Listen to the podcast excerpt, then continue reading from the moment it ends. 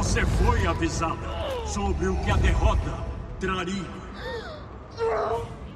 Eu não irei mais tolerar a sua fraqueza.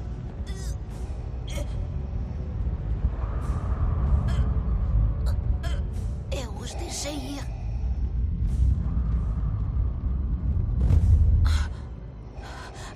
Eu pus um rastreador na nave. Logo, a localização da rede e de Kenobi será nossa.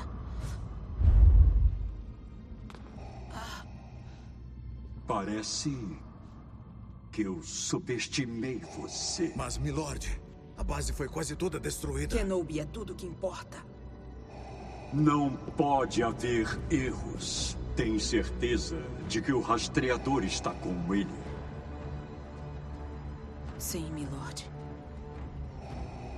Aonde ele for, ele o seguirá.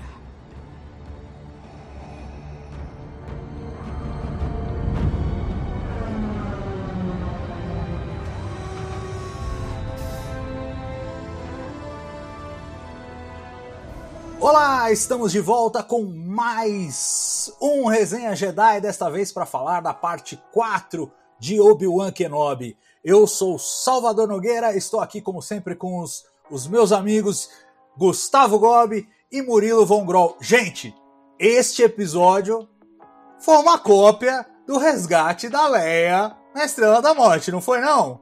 Do Uma Nova Esperança. A minha sensação, assim, com todos os apartes, vamos discutir os detalhes, mas a minha sensação é que foi isso, sem tirar nem pôr. Era um novo resgate da Leia, mas era o mesmo resgate da Leia.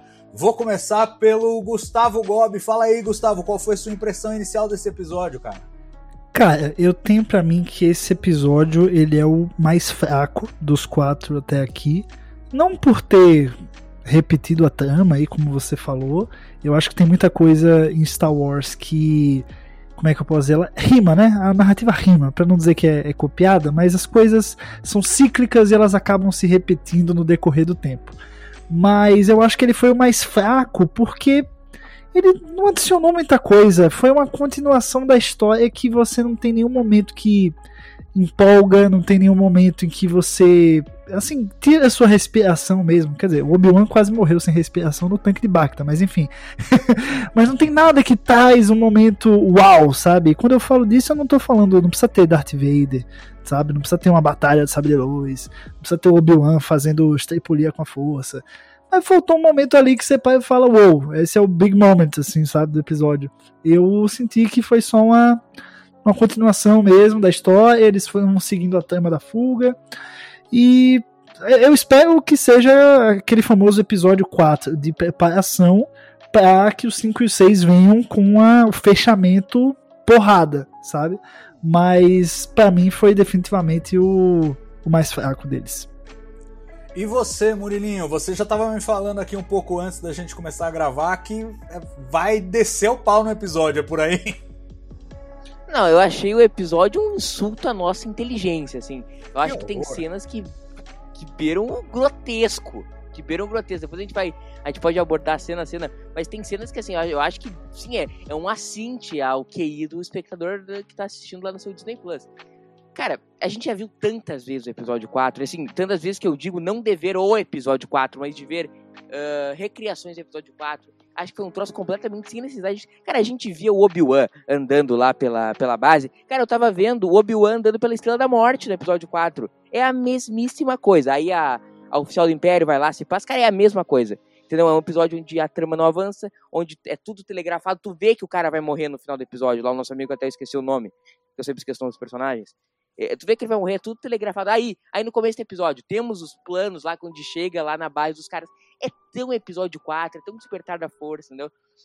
É tão mais do mesmo. Aí cenas, tipo assim, depois a gente vai abordar, eu quero abordar essa cena minuciosamente. O Obi-Wan passando com a Leia no. Pelo amor de Deus, cara. Pelo amor de Deus, aquilo ali não pode na televisão moderna. Uma cena que ninguém ia ver na base que o cara tava com uma criança no troço. É, é lamentável. O episódio foi lamentável. Olha. Às vezes o pessoal esquece que chama ficção científica, né? E não ciência e realidade, mas tudo bem. É, não, não, eu não, eu, mas, eu não vou tão longe, ó. Peraí, a gente sabe, e o nosso ouvinte há de nos perdoar por isso, que o Murilinho é o superlativo de nós. Então ele sempre. Lembra que ele já queria fuzilar, ou sei lá, prender, botar no camburão o pessoal todo da Lucasfilm, né? Dependendo do que acontecesse. Se não tivesse. Se não tivesse.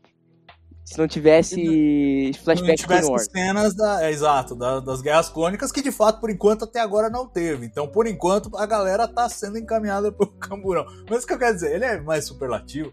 E eu acho que algumas críticas são um pouco exageradas, porque essa galhofa, né?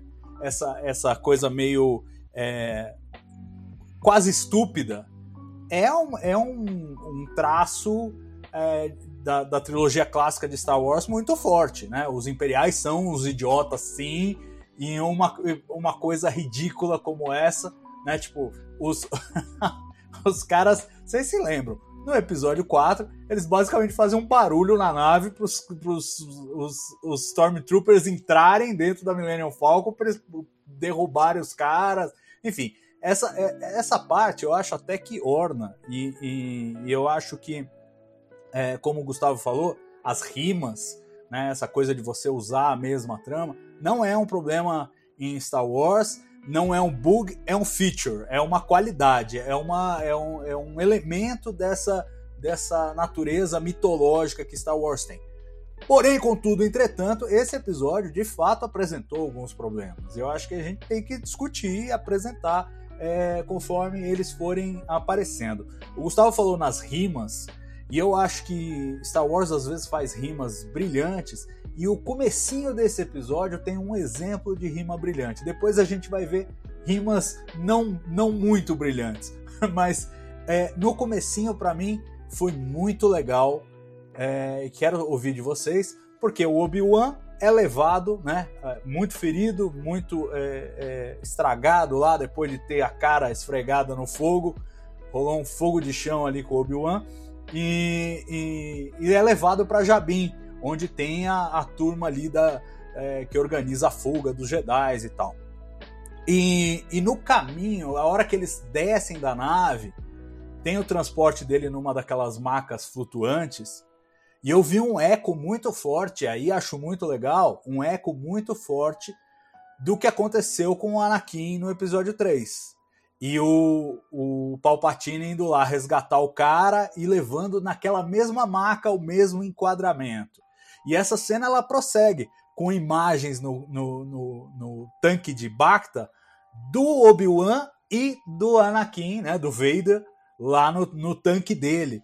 E eu achei essa sequência muito legal, porque reforça a ideia do espelhamento. Né? É como se o jogo tivesse empatado. O Obi-Wan venceu o Vader na primeira batalha e causou aquelas, aquela, aqueles ferimentos terríveis, e agora o Vader devolveu e empatou o jogo. Até aí eu achei muito legal, queria que vocês comentassem um pouquinho essa, essa sequência em particular que eu achei, achei muito inspirada mesmo. Eu gostei. É quando o eco, a rima funciona para mim. O que, que você achou, Gus? Cara, eu acho que é a melhor parte do episódio. Definitivamente não é um big moment, como eu falei, mas é, é a melhor parte, sabe? Eu acho que faz muito sentido isso de trazer os dois personagens, como foi no, nesse terceiro episódio, e aí a gente tem uma batalha entre eles, e aí é meio que eles estão kits agora, né? Um venceu um, outro venceu outra, e a gente sabe que vai ser, é, no mínimo, melhor de três, né? A gente viu o episódio 4, né, lá, Nova Esperança, a gente sabe que tem uma batalha entre eles, mas a gente sabe que possivelmente vai ter mais uma batalha. Né? Então, assim, é, eu não sei qual é o placar aí. eu acho que no fim das contas, no, no Fegir dos Ovos, a gente vê que o Obi-Wan acaba ganhando, pelo fato, enfim, da Aliança Rebelde sair vitoriosa contra o Império, etc, etc. Mas esse paralelo dos dois eu, eu gostei bastante.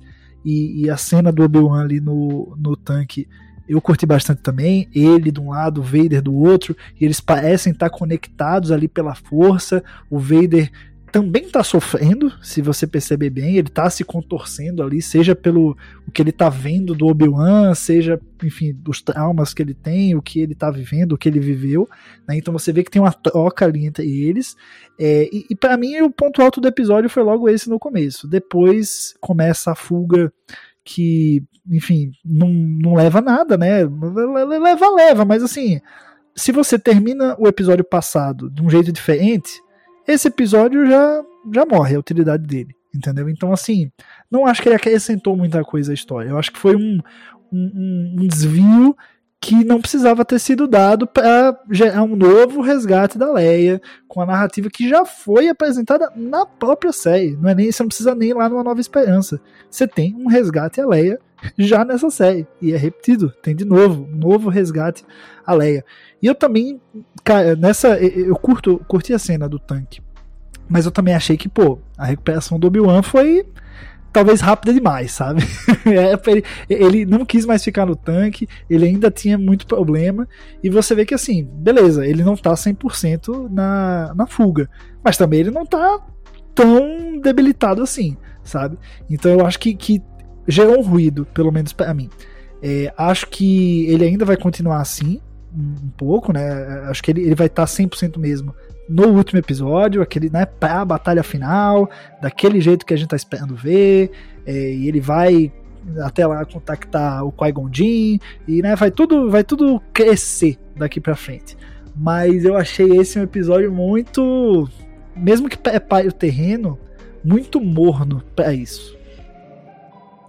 Murilo, e você? Você também achou isso, cara? É isso? A luta entre Vader e Obi-Wan vai ser em playoffs? Já tá um a um, é por aí mesmo, foi essa vibe que você teve? E assim, falando da reação, como o Gustavo tava dizendo, da reação é, dos dois no tanque de Bacta, a minha sensação é a seguinte, é que o, Vader tá se contorcendo de ódio e o, o Obi-Wan tá se contorcendo ali de desespero porque ele tá preocupado com a Leia. Foi essa vibe que você teve? Sim, eu acho que faz um pouco esse paralelo, mas não é exatamente, né? Porque o, o que o, o, Vader apanhou em Vingança do Sith não é. Não dá pra comparar com o que o Obi-Wan apanhou agora. Tudo bem, ah, o cara foi queimado, ele tá com as marcas lá. Mas o, o Kenobi decepou o, o Anakin no meio. Acho que é uma, dá para comparar, mas não é exatamente a mesma coisa, assim. Mas tu vê reflexos, tu vê uma, um, um pouco no olhar do, do Ian McGregor, uma coisa tipo assim, olha o que, que eu fiz com o Anakin, entendeu? Acho que passa um pouco dessa mensagem. Agora, tudo que o, o, o Vader me passou de ameaçador no episódio anterior, ele me passou uma imagem um pouco ao contrário, né? Tipo assim, quando ele tá lá com a Reva, e aí ele quer matar a Reva, e aí ela fala, não, mas eu coloquei um rastreador, tipo assim, o Vader mudou na hora a opinião dele, ah, não deveria ter se subestimado. Eu acho que ficou uma coisa um pouco, um pouco estoica, assim. Então tudo que o Vader me passou uma, uma coisa até um pouco uma coisa. Vader nunca tinha passado uma coisa até meio boba nesse episódio, mas pode ter sido uma, uma percepção minha. E sobre eh, os playoffs da NBA aí na luta com Obi-Wan com o, o, com o Vader, bom, três lutas como o, o Gus falou já teve, mas o Obi-Wan deixou morrer em Uma Nova Esperança. Eu tenho certeza que nós vamos ter pelo menos mais uma em Kenobi. Então, acho que em quatro a gente já arranca. Pois é, e será que vamos ter um momento de fraqueza do, do Vader? É, porque eu fico imaginando nessas coisas e falando de rima, é, me parece sempre que eles buscam esses espelhamentos, né? Então, o primeiro confronto entre Vader e, Obi-Wan lá em Mustafá, deu Obi-Wan, foi terrível pro Vader, agora teve esse que foi terrível pro Obi-Wan, embora, como o Murilo bem qualificou, não no mesmo nível. E a gente sabe que tem o último lá, que o, o, o Obi-Wan se deixa derrotar. Por outras razões, porque ele tá ali só como uma distração para os outros escaparem, e ao mesmo tempo ele vai se tornar um com a força, e tá meio que cumprindo o seu destino ali. Eu fico imaginando como é que vai ser esse confronto definitivo que vamos ter com o Vader aí nos próximos dois episódios. Se vai ter algum, algum lance de espelhamento também com esse confronto final ou se vai ser só uma porradaria generalizada. Mas aí estamos especulando de episódios seguintes, vamos deixar para discutir isso quando acontecer. Voltando aqui para nossa trama, a verdade é que logo depois dessa cena a gente vê as coisas começando a derrapar.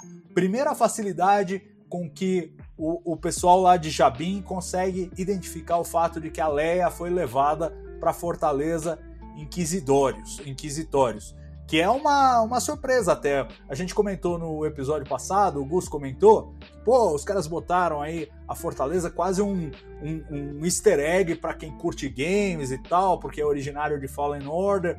E no final os caras fizeram um episódio inteiro lá na Fortaleza. É, é, o fato é, eles conseguem identificar e partem partem para lá, apoiam o Obi-Wan nessa missão de resgate que lembra, de novo, lembra, tem muitas tintas do que a gente vê em Uma Nova Esperança. Agora, a essa altura do campeonato, ficou um truque já meio cansado, né, Gus? Essa coisa de Leia se perde, os caras vão, acham, ela se perde de novo, vão, acham. Já é a terceira vez que isso acontece. Por mais que essa coisa do 3 também tem uma, uma simbologia e tal, tá, tá ficando cansado, né? Parece que os caras precisavam de um, um segmento a mais para a minissérie. Falar, ah, vamos deixar ela ser sequestrada aqui, a gente aproveita, encaixa esse enorme easter egg que é a Fortaleza Inquisitórios e faz uma, uma sequência lá, uma nova esperança. Mas não agregou muito, né? Só repetiu uma trama. Você não achou isso? Cara, exatamente. Eu acho que assim, até dá para algumas coisas aqui a gente ter um aproveitamento nos próximos episódios. É, eu acho que, por exemplo, a, a Reva ela dá uma, uma leve evoluída, assim, pelo menos ela tem um diálogo ali com a Leia, que eu acho que tem alguns pontos que dá para ser pensados. É, e eu acho que depois a questão da Tala também, eu acho que foi um momento bem, bem interessante. O, o fato que o Obi-Wan entra né, na fortaleza e ele vê que tem ali alguns Jedi antigos, é, aparentemente meio que congelados, é, enfim, conservados, ou é uma mera coleção sádica de Jedi que já foram capturados aí pelos inquisidores. Isso aí pode render também.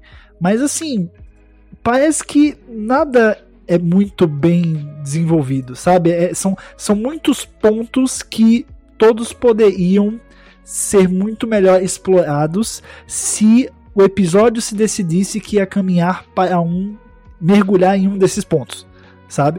E ele decide não fazer isso. Ele decide contar uma história já contada, trazer esses pontos superficialmente e concluir da mesma maneira que concluiu anteriormente também.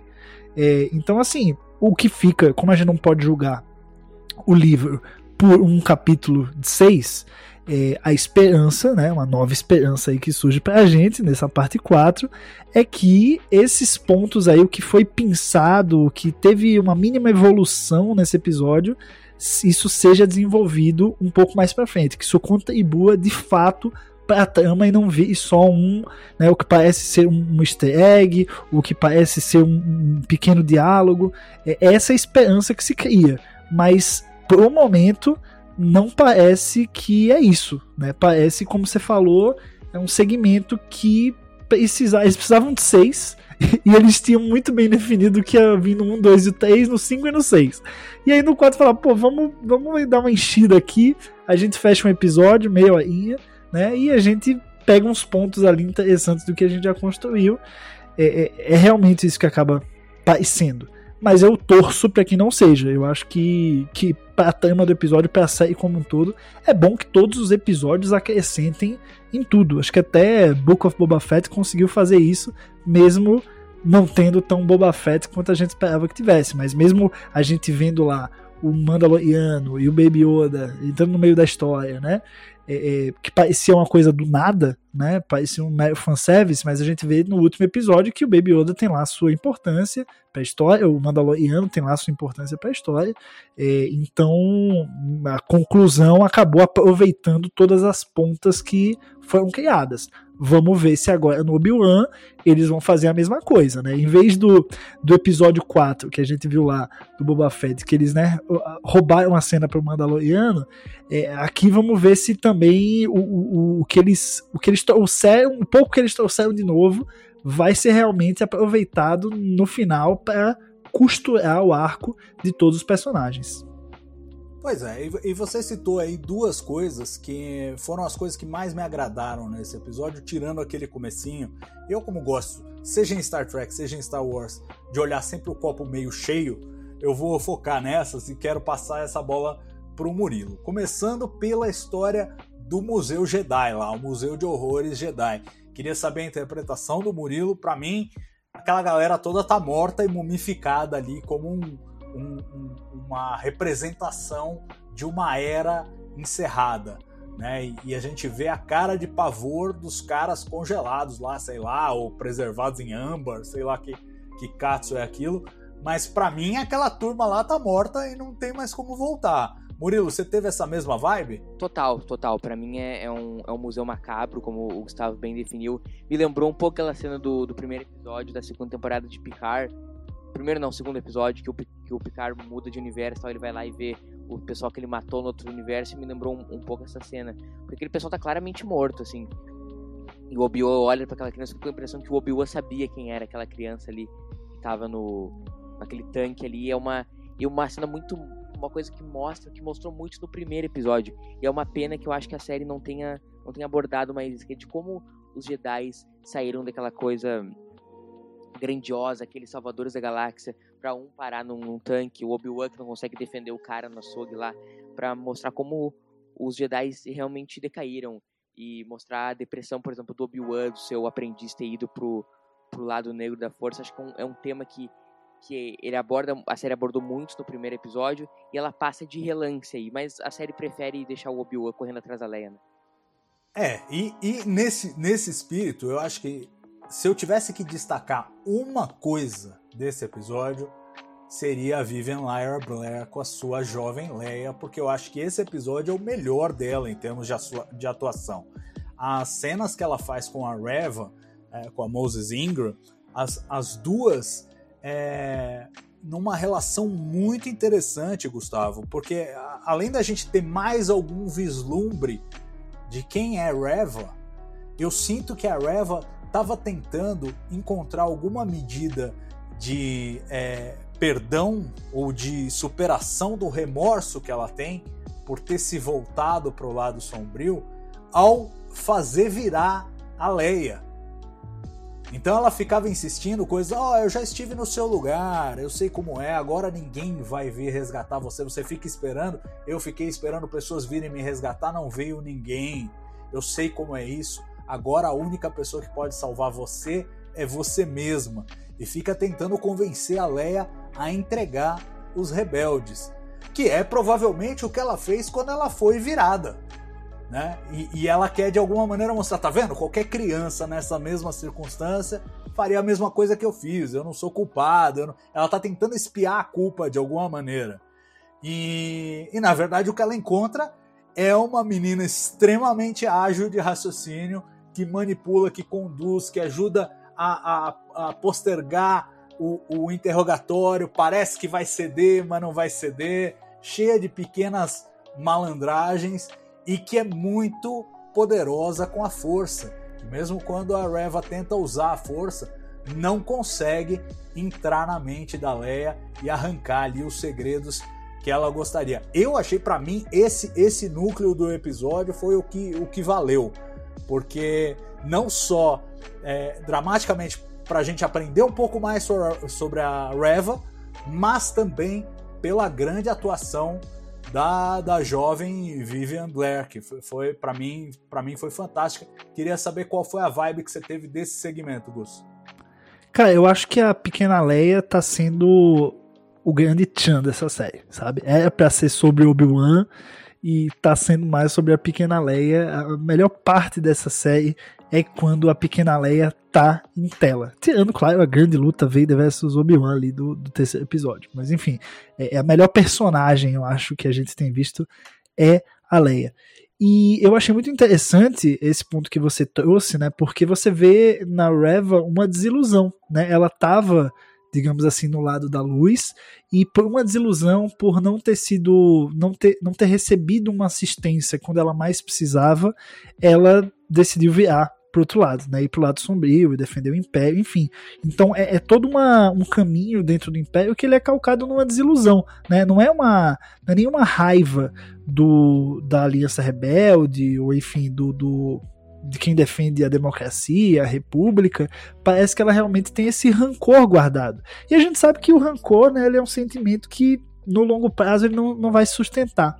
É interessante que essa cena, essa fala dela ocorra com a Leia, porque depois lá no episódio 8, né, lá muitíssimos anos depois, a Leia muito adulta, é, ela tem uma frase que diz o seguinte, que se você é, não acreditar na luz enquanto você estiver é, na sombra, se você não acreditar no sol quando você quando tiver de noite, você nunca vai sobreviver até o dia chegar. Então é meio que isso. Até quando você está sozinho e parece que ninguém vai te resgatar, se você não acreditar, você não vai sobreviver. Você não vai chegar até o dia para ver a luz do sol de novo. E foi justamente esse, esse é o ponto que difere as duas personagens. A Reva parou de acreditar e por isso ela não foi resgatada. Ela cedeu, né, e foi pro lado sombrio, enquanto a Leia não. A Leia acreditou até o fim e, enfim, no fim das contas acabou realmente sendo resgatada. Mas, enfim, é, é, eu gostei muito desse ponto que você trouxe porque traz esse paralelo com uma fala da mesma personagem muitíssimos anos depois. É, e, e, eu acho que fica muito claro como a Leia, ao longo dessa minissérie, ela é o sopro de esperança mesmo. É, é ela que vai reacender a esperança é, no Obi-Wan. E eu acho que a gente vê um simbolismo muito grande ao final desse episódio, quando ela vai dar a mão para ele. Em vez dele estar tá dando suporte emocional, psicológico para ela, é ela que está dando suporte emocional, psicológico para ele. Claro, numa relação em que os dois estão fragilizados, os dois estão numa situação difícil, mas a gente vê que ela ainda enxerga alguma coisa, enquanto ele olha pro vazio. Ele acabou de ver lá os, os Jedi todos congelados, mortos, etc. Ele continua naquela. Embora ele faça o contato com a força nesse episódio é, de uma forma que ainda não havia feito na minissérie, ele ainda tá meio perdido. E ela, eu acho que é essa fagulha de esperança, não é não, Murilo? Total, total. Eu acho a, tanto a Leia quanto a Reva, apesar da Leia eu ter aquelas minhas críticas de o quanto me convence como uma criança de 10 anos tomando aquelas atitudes. Eu acho que tanto ela quanto a Reva são, são a melhor coisa da série, assim, disparado. E a gente vê como ela vai evoluindo o personagem do Obi-Wan, né? O Obi-Wan lá no primeiro episódio é um, é um quebrado, é um desesperado, é um desesperançoso com a força. E aqui a gente já vê um cara que tá usando mais a força e ele luta pela Leia como uma pessoa que ele aprendeu a amar, assim, não que, tipo assim, antes ele não ele, ele fizesse e não gostasse da Leia. Mas a gente vê que ele não luta só porque ele, ele tá pedindo, pedindo um favor pelo pro Bay Organa, porque o Bay Organa pediu um favor para ele. A gente vê quando ele tá lá no tanque, a primeira coisa que ele quando ele sai do tanque, ele pergunta: "Cadê a Leia?" E é algo instintivo dele, entendeu? Cadê a Leia? Porque ele criou um relacionamento com a Leia. Eu acho que é uma coisa fantástica que a gente tá tendo na, nessa série, esse relacionamento com a Leia que a gente nunca teve. Porque até o A New Hope, o que a gente imaginava? Que o Obi-Wan nunca tinha cruzado com a Leia na vida que a, a Leia manda o, o Arthur lá no, no Tatooine. Obi-Wan Kenobi, você é minha última esperança, por favor me ajude, senão eu vou morrer. E a gente achou que esse tava, tava resumido a isso, o relacionamento do Obi-Wan com a Leia. E aqui a gente tá vendo uma parte da história que a gente nem, a gente nem imaginava. Então, quanto fã Star Wars é muito legal, assim, tá vendo essa outra parte da Leia, que é uma personagem que a gente conhece tão bem. A gente conhece a história da Leia adulta em na, na, trilogia clássica, a gente depois conhece toda a parte da Leia lá com a Resistência na, na sequel e, e vê uma parte da vida dela que a gente não conhecia e vê que, apesar de, repetir, repetindo, tem minhas dúvidas sobre quanto me convence uma criança de 10 anos tomando as atitudes, a gente vê que é a mesma Leia. A gente consegue ver o, todos os traços da Carrie Fisher ali na, na nossa querida Mini Leia.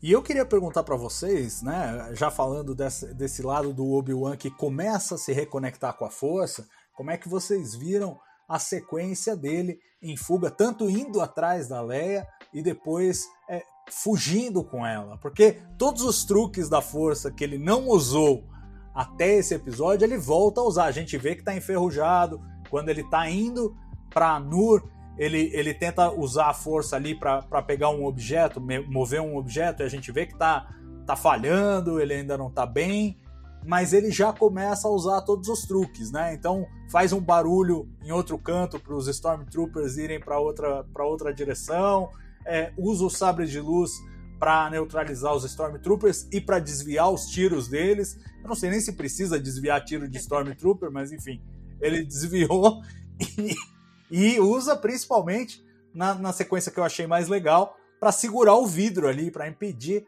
a água de entrar até um momento em que ele faz, a minha impressão é, é que ele faz o contrário. Ele usa a força para quebrar os vidros que estão mais profundo e aí aquele, aquele compartimento é, encher de água e ele correr, chegar à porta primeiro e fechar e deixar todo mundo lá dentro. Vocês tiveram essa. Primeiro, uma pergunta pontual: vocês tiveram essa sensação de que ele fez quebrar os vidros lá do fundo, eles quebraram sozinhos? E o que vocês acharam dessa sequência toda, Gus? Cara, eu não tive essa impressão. Eu acho que essa sequência, o que mais me chamou a atenção, na verdade, foi o estilo de luta do Obi-Wan, sabe? Porque assim, no episódio passado, a gente viu uma luta dele contra o Vader, mas é muito mais o Vader batendo e ele se defendendo do jeito que dava, sabe? Você via que não tinha uma. Ele não estava empregando de uma forma tão clara uma técnica de defesa. Ele estava indo conforme a dança ia acontecendo, né? E você vê aqui nesse episódio já uma evolução. Você já vê um estilo de, de. O jeito mesmo que ele segura no sabre, que ele movimenta o sabre para se defender, que ele usa o sabre para rebater é, é, os tiros de blaster dos Stormtroopers.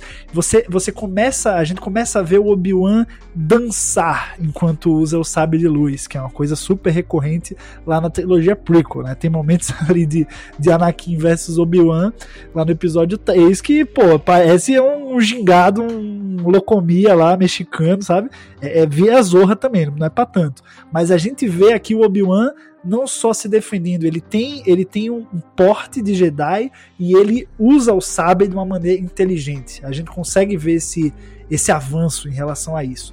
E eu gosto que também não chega ao nível pirotécnico né, do, do episódio 3, mas também não chega ao nível é, lento e entre muitas aspas aí, chato da, da trilogia clássica.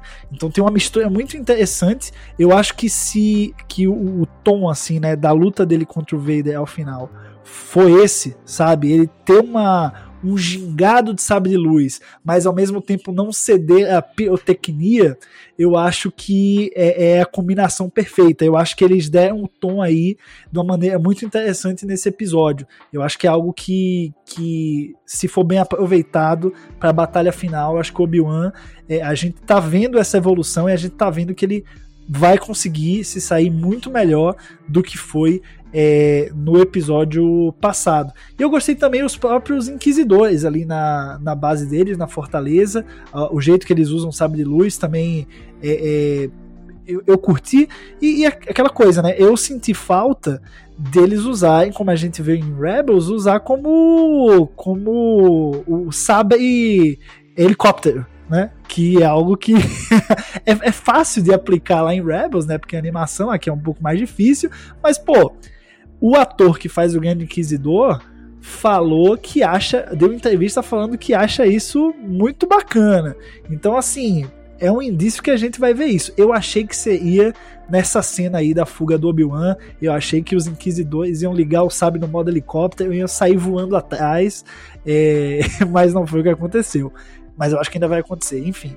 É, mas aí tá mais aí mais uma oportunidade desperdiçada do episódio. Mas sobre o Obi-Wan, essa, toda essa sequência da luta, é, eu acho que começa a ver uma evolução dele. É, e aquela coisa, né? É um ponto que é plantado aqui e que pode ser melhor aprofundado depois, como eu havia adiantado.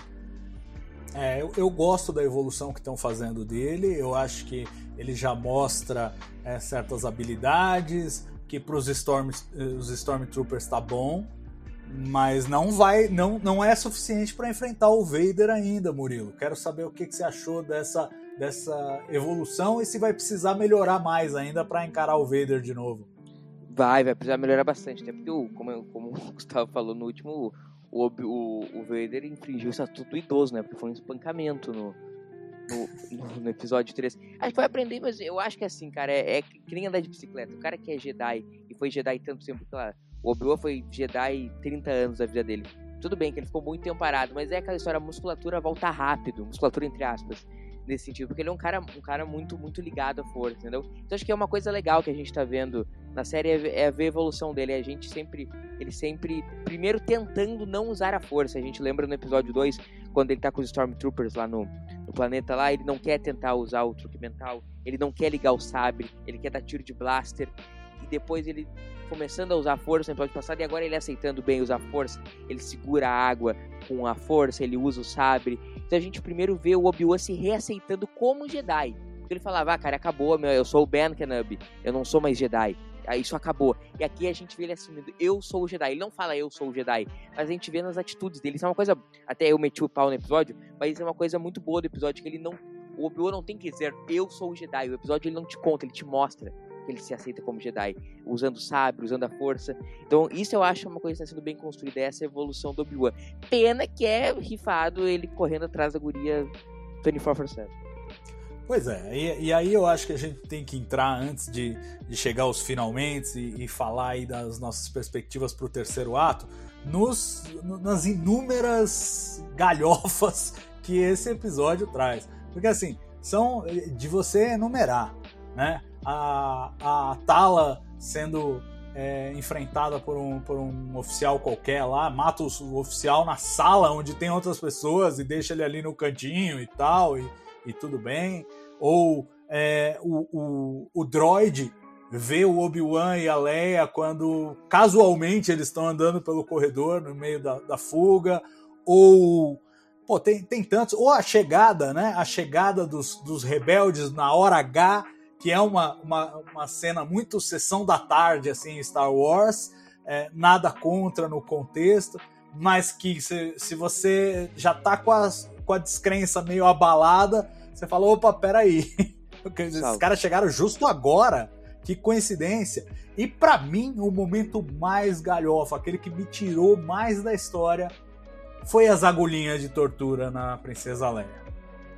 Eu brinquei aqui em episódios anteriores sobre a agulhinha ridícula do Darth Vader lá no Uma Nova Esperança para espetar a Leia e aquele falso terror. E aqui a gente tem a mesma coisa. Tudo bem, é uma sala de tortura um pouco mais caprichada tal, mas tem lá duas agulhinhas para espetar na menina. Para mim foi aquele momento que você dá uma risada e fala: opa, não era para eu dar risada nessa cena. Mas você dá porque todo, todo o contexto te obriga a isso. E aí eu quero perguntar para vocês quais foram os momentos que vocês realmente rangeram os dentes. O Murilo comentou do Obi-Wan levando a, a Leia debaixo do casaco, enfim. Quais foram os momentos que mais chocaram e incomodaram, Gus? Cara, eu acho que nenhuma cena em específico assim me incomodou nesse sentido, sabe? De, de que você falou que, que parece uma coisa meio galhofa, meio mal pensada, meio uma saída rápida. Eu acho que Star Wars tem as suas os seus jeitos, sabe? Que são parte da franquia, como você colocou lá no começo. Então, a Leia se esconder embaixo do casaco do Obi-Wan não faria sentido no nosso universo real, mas a gente já viu tanto jeito diferente dos nossos heróis em Star Wars se livrarem das coisas e se esconderem e, enfim, darem um jeito de se livrar da situação que estão, que eu acho que faz parte do jogo, cara. É Star Wars. Você quer mais realismo que isso, você não vai para Star Wars. É, é, simples, sabe? Você exigir um nível de racionalidade que a franquia nunca teve. A gente lá no episódio 4, no filme original, a gente tinha Stormtrooper batendo a cabeça no, no negócio que levantava, sabe, por erro de gravação e que não cortaram depois. Então a galhofa está né, de certa forma, dentro do universo e é parte do que faz Star Wars ser Star Wars. Então eu não diria que nenhuma cena me incomodou nesse quesito. A cena das agulhas que você falou, eu não consigo levar pra galhofa, cara. Sabe por quê? Porque no audiodrama original de Uma Nova Esperança, a cena em que o Vader tortura a Leia com aquelas agulhas que podem parecer meio inofensivas, mas cara, no audiodrama é desesperador o jeito que a Leia sofre, porque ali o Vader não só aplica umas agulhinhas com umas coisinhas que vão fazer mal para ela, ela começa a ter visões, ela começa a alucinar e ela começa a achar que o corpo dela tá em chamas. No audiodrama original. Claro, não é no filme, não é cânone, mas assim, eu tenho a memória que eu tenho dessas agulhinhas não é tão leve quanto a memória que você tem, Salvador. Ah, tudo bem, tudo bem. Eu não, não ouvi o audiodrama, então não posso ter essa. Mas só o fato deles terem incluído isso no audiodrama mostra que eles precisavam dar um up na, é na cena que foi pro filme. Porque só aquela agulhinha. Nossa, Darth Vader vai dar uma injeção na Princesa Leia. E agora? É, não dá. Agora, gostei muito. Da... na agulha. Gostei muito da, da sua definição, Gustavo, que a galhofa é cânone. A galhofa é cânone em Star Wars. E eu, e eu, e eu gosto disso. Eu, é, em geral, não me incomoda. Tanto que eu disse, me fez dar risada o negócio da agulhinha. E o negócio do casaco, para mim, funcionou tudo bem. É, tem aquele sabor. É, Indiana Jones entra na geladeira de chumbo, sabe? para escapar da bomba atômica. É meio. tá valendo. Eu acho que tá dentro daquele espírito Lucasfilm anos 80 é, que dá sabor a essas franquias da Lucasfilm. Indiana Jones é uma delas. É, eu sei que eu estou me referindo ao, ao, Reino da Caveira de Cristal, que é de outra época, mas é, me, é o mesmo sabor. Então é isso que eu quero dizer. Eu, eu não me incomodo com essas coisas. Mas quando elas vão se empilhando e numa trama que não parece que não está avançando, é, você, começa, você começa a pensar sobre elas, que não é a ideia. É por aí, Murilo? Não, eu acho total. E eu acho que o que eu queria falar, eu tinha até notado aqui para falar exatamente o que tu falou. O, se fosse uma galhofa, duas, uh, ia tudo bem. Só, cara, é uma coleção de bizarrice. É uma coleção.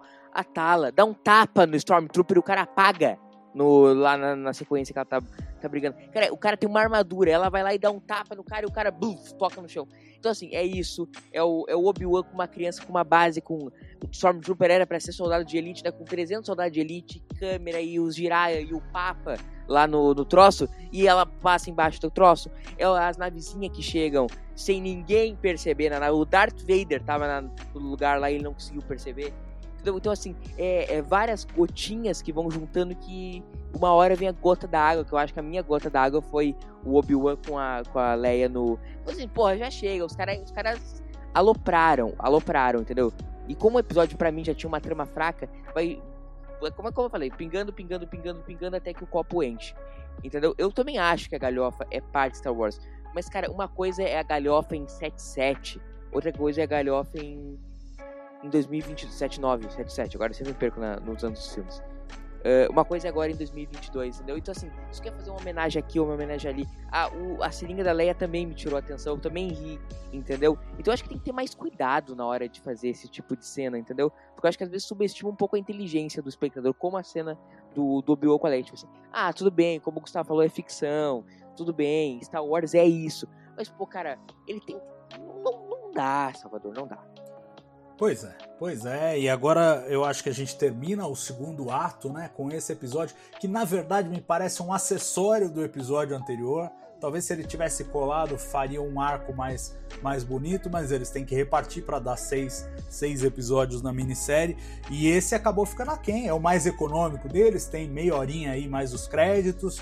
É, e, e não tem muito de história para contar, é só esse arco mesmo e agora é, é a, a, perseguição final, digamos, com essa história de que a, a tal da, da Lola, a pequena droid, tem uma função na trama, finalmente. Ela não está a passeio nessa viagem e ela serviu justamente para a Reva plantar um rastreador, que é algo que a gente mesmo não havia previsto, mas que se encaixa com o que a gente viu no episódio, porque a Lola tenta defender a Leia e tenta atacar a Reva e ela pega a droidzinha ali e dali para plantar um rastreador e ter essa ideia não vai muita distância. Então, essa parte eu acho que ficou bem resolvida e nos encaminha para o terceiro ato. Que eu queria fazer com vocês antes da gente encerrar aqui rapidamente, e é bate pronto, é sim ou não, é uma checagem de quais são as predições de vocês que ainda se mantêm, faltando apenas dois episódios, porque a gente foi pensando em várias coisas ao longo da, da minissérie e agora a gente já vai para a reta final episódios 5 e 6, e fica a discussão se vai caber tudo aquilo. Então eu quero jogar assim: sim ou não? Qui-Gon Jinn vai aparecer? Sim. Com certeza que sim. Sim ou não? Vai ter, vai ter outro conflito com o Darth Vader? Vai ter outra porradaria entre Obi-Wan Positivo. Positivo. Sim. Vai ter cena de resgate aí, cena flashback de, de, das Guerras Clônicas? Sim ou não? Não. Se não tiver, eu vou processar Lucasfilm. Exatamente. Vai, pra tem mim, que tem Filone e companhia no Camburão, no japonês da Federal. Vamos ver, vamos ver ainda algum Jedi que não seja o Obi-Wan até, até o final da série, que não seja o Qui-Gon Jinn que tá morto? Sim ou não? Talvez. Acho que não. Talvez. O cara acha que é o guru do Gugu. Agora. Sim ou não? Talvez. É. Talvez É, com essa ache que não, queria que sim. Tá bom, tá bom. Bom, essa é. E, e a Leia vai até o final da série? Sim ou não? Vai. Vai, né? Tem que ir, tem que estar vivo até o fim da série. Não vai... Viva sim, mas ela participa da Obi-Wan vai trama. Tipo, dela ainda. Eu acho que fica até o fim da série, sim. Você também, Murilo? Não, acho que fica. E acho que, lamentavelmente, nós vamos ver mais episódios de Obi-Wan correndo atrás da Leia. Pô, mas só faltam dois. Se ele correr mais um pouco, acaba a série. É bom que o Murilo queima a língua A logo. série é isso. A série é isso. Ah, Eu notei, já aceitei que a série é Obi-Wan correndo atrás da Leia. Então É. tá. Beleza. Depois de Vamos- quatro, quatro episódios de seis, né? Tem mais 33% de série aí. É, eu acho até é que quase mais, porque eu apostaria, eu apostaria mais densidade nesse, nesse quinto e no sexto, certamente no sexto.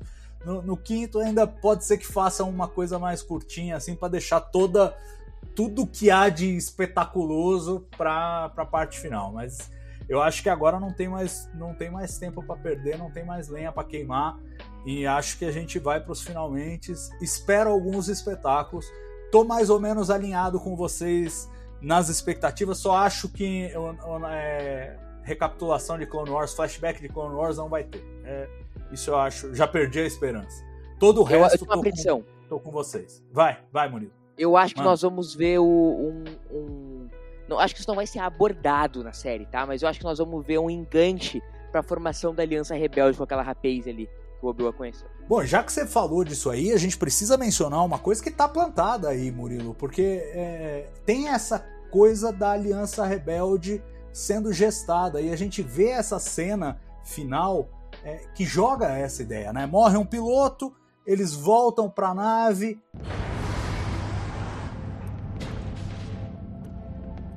Cadê o Wade?